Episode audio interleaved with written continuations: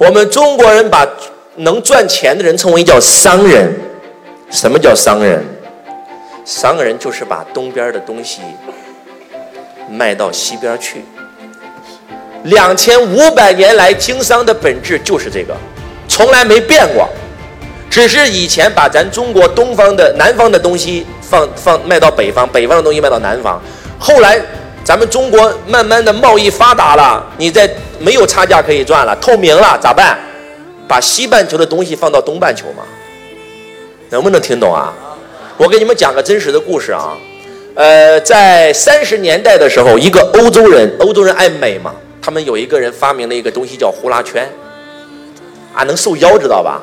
哇，非常火呀。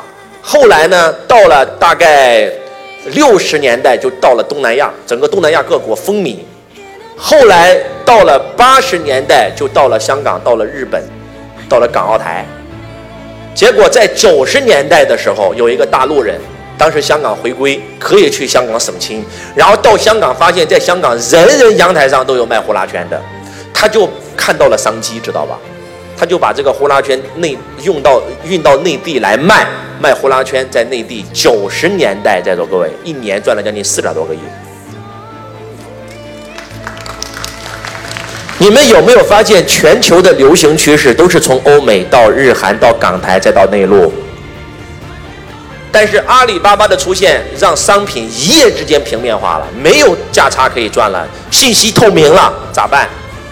以前把东边的卖到西边去，卖的是产品本身；现在把东边卖到西边去，卖的是商业模式嘛？就这么说吧。为什么要让你们走出去看一看？走出去看看，你才会知道趋势是什么呀？当年中国改革开放，为什么那么多的港澳台的商人和美国的商人愿意来投资中国？他们站在美国，他们不知道美国未来会发生什么，但是他们来到中国，一眼就能知道未来中国三十年会发展成什么。这样讲话能听懂吗？再直接一点吧，把你穿越到九十年代，能不能赚到钱？哪只股票涨，哪只房子涨，你啥都赚钱，你都都知道了，你你去做就行了。你不就能赚钱吗？房子火的时候你就你就买房，股票火的时候你就炒股，淘宝火了你开个淘宝店总行吧？当年开淘宝店的谁没发财？告诉我是还是不是？那请问人能不能穿越到过去呢？怎么还不能呢？你现在去到东南亚看看，那都是当年的中国吗？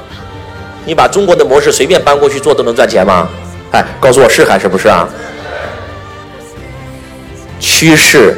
将会成为这个世界上最大的资产，趋势将会成为这个世界上最大的财富。谁掌握趋势，谁就掌握未来。